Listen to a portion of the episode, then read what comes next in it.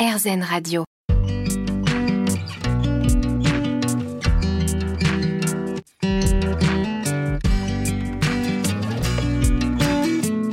Mieux vivre l'instant. Aurélie Godefroy.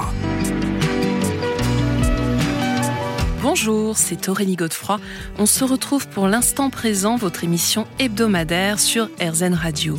Avec nos invités, nous comprenons l'importance de se poser en conscience, de s'ancrer, de méditer, de mettre sur pause dans notre vie quotidienne pour mieux vivre les différentes problématiques que nous pouvons rencontrer, que ce soit au niveau personnel, professionnel ou encore émotionnel. Et j'ai l'immense bonheur d'accueillir aujourd'hui Marie-Lise Labonté. Mieux vivre l'instant. Aurélie Godefroy. L'instant présent sur RZN Radio avec donc aujourd'hui Marie-Lise Labonté. Bonjour. Bonjour Aurélie, merci de votre invitation. Alors, merci à vous de revenir nous voir. C'est toujours un, un, immense bonheur de vous recevoir. Je rappelle que vous êtes psychothérapeute, auteur et formatrice. Vous venez de publier avec euh, Guy Daniel Traverser la nuit noire de l'âme et renaître à soi. Qu'est-ce qu'on qualifie de nuit noire de l'âme, Marie-Lise Labonté euh, C'est un passage qui est finalement fort initiatique. Euh, ça ne veut pas dire que la personne qui vit ce passage le reconnaît comme étant initiatique.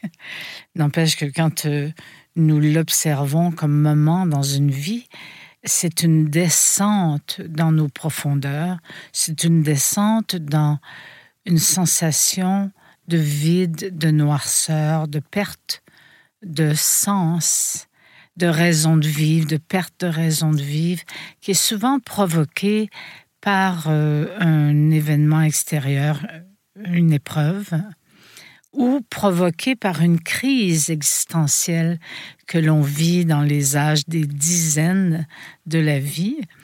La, on en parle, hein, la crise de la quarantaine, la crise de la cinquantaine, où soudainement on se questionne euh, beaucoup sur le sens. Qu'est-ce que j'ai fait de ma vie jusqu'à maintenant? Et qu'est-ce que je veux en faire aussi hein? Qu'est-ce que je veux en faire? Donc, il y a euh, souvent ce passage de nuit noire, c'est comme un vide, euh, où ce qui avait du sens avant, parce que c'était un sens construit, n'en a plus. Alors, en vous écoutant, en entendant ce mot de, souffrance, euh, on peut aussi imaginer que ça ressemble à une dépression, mais c'est pas forcément une dépression. Hein. Euh, c'est-à-dire que le grand euh, psychiatre Dr Peck, qui a écrit Le chemin le moins fréquenté, dit dans un de ses chapitres que la dépression, c'est quelque chose de très sain.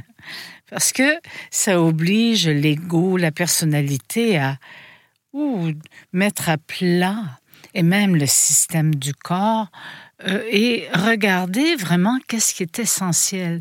Est-ce que je fais ce chemin dans ma vie qui me correspond ou je mène la vie de mes parents, par exemple? Mm. Alors la dépression, c'est souvent aussi un refoulement d'un élan de vivre, d'une colère de vivre, d'émotions euh, qu'on a jugées et qu'on refoule et qu'on refoule et cela entraîne un état d'enlisement. Oui. Alors, euh, il y a des dépressions qui deviennent chroniques. Et là, c'est sûr que ça altère la chimie du cerveau. Et quelquefois, il faut des béquilles comme les antidépresseurs. Hmm. Mais il y a d'autres dépressions qui peuvent être juste reconnues comme étant une descente, je vais utiliser un mot anglais, un down, qui se prolonge et qui n'est pas reconnu par notre société parce que dans un cocktail, je peux pas dire ah moi je suis en dépression mm. aujourd'hui. Ou depuis un mois, ça se dit mal.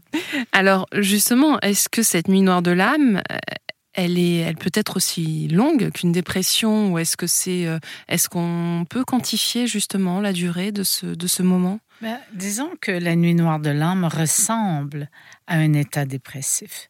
Ça c'est clair. De l'extérieur, les gens nous voient beaucoup plus euh, euh, dans un profil bas. Mhm. Donc euh, une énergie aussi qui est peut-être un petit peu plus basse. Exactement, plus fatigué, plus et il n'y a pas vraiment de temps.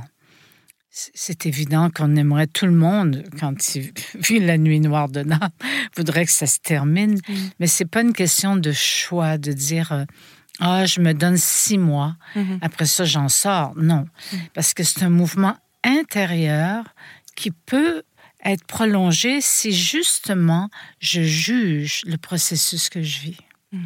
Et alors justement, alors là, vous disiez, euh, ça peut ressembler à, à une dépression, mais en même temps, quelle est la différence?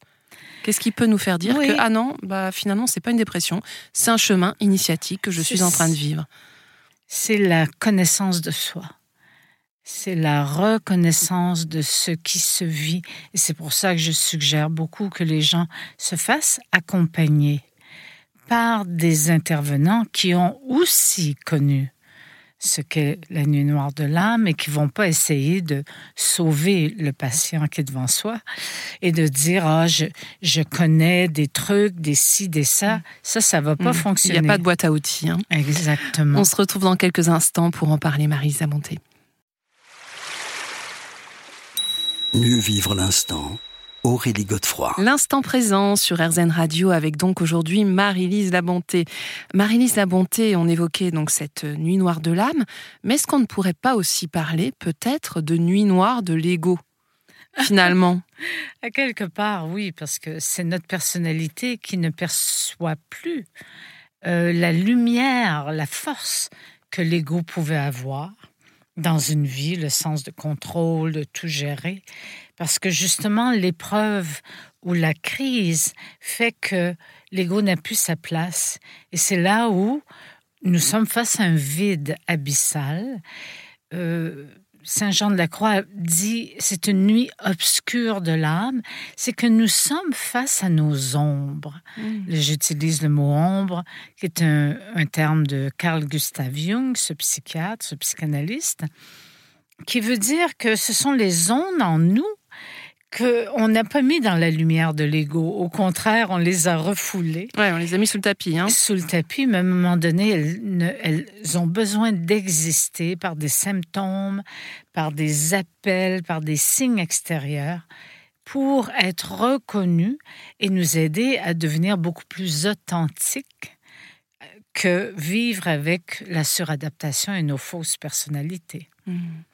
Alors vous-même, vous le dites, hein, d'ailleurs, euh, je dévoile pas de secret euh, au début de votre livre, vous avez vécu non pas une, mais plusieurs nuits Oui. noires de l'âme. Est-ce que vous pouvez nous, nous en dire un mot? Bien, disons que j'ai connu une nuit noire euh, quand j'étais dans la vingtaine avec euh, la maladie incurable qu'on m'avait diagnostiquée.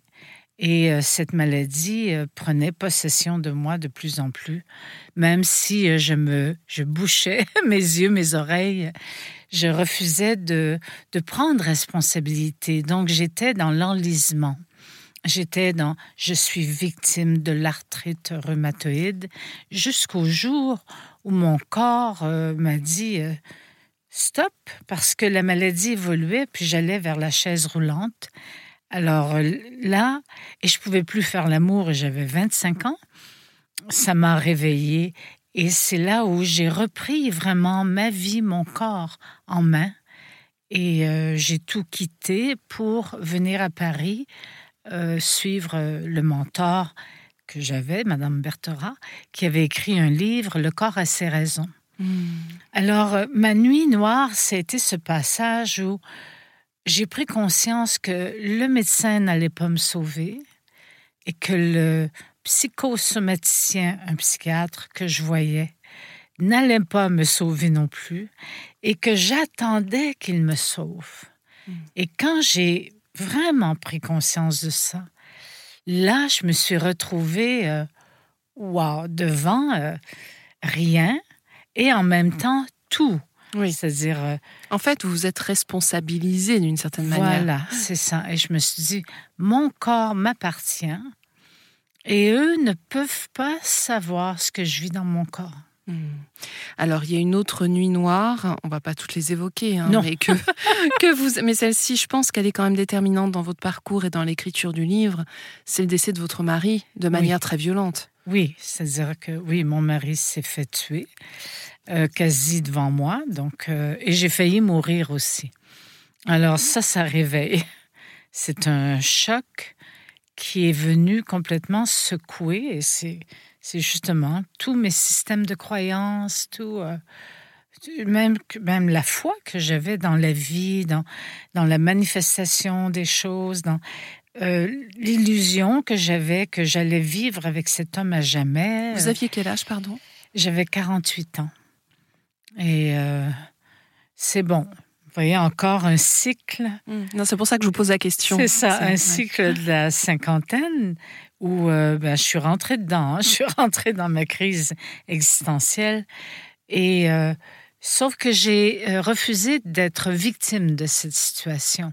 J'ai pris conscience que euh, je pouvais croire mon mari m'a abandonné en mourant et je me suis dit non, je vais assumer cette épreuve.